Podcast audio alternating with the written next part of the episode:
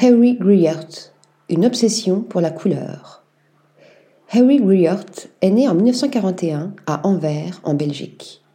Ayant étudié la photographie et le cinéma à Bruxelles, il réalise par la suite des documentaires pour la télévision flamande en tant que directeur de la photographie.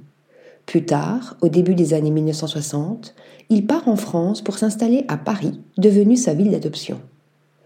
Ce seront des photographes américains comme Richard Avedon et Irving Penn, qui l'inciteront à se tourner vers la photographie de mode.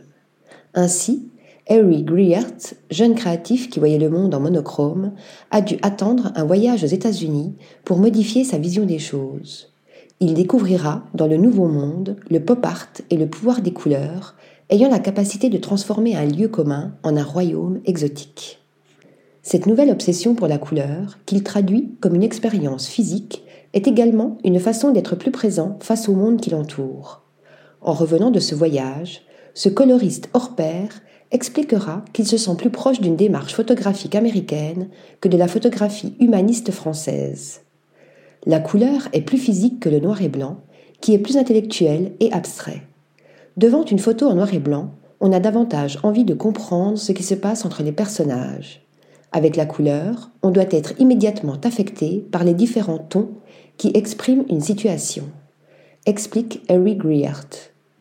Au fil des années, il va voyager à travers le monde pour découvrir et capturer les couleurs du Maroc, de l'Inde, de l'Égypte et du Japon, mais aussi de son pays natal, la Belgique, auquel il consacrera deux livres, recueils de photographies, Made in Belgium et Roots.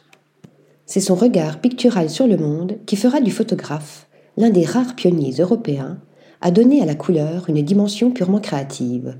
En 1982, il rejoindra l'agence mondialement connue Magnum Photo et multipliera les rétrospectives et grandes expositions photographiques.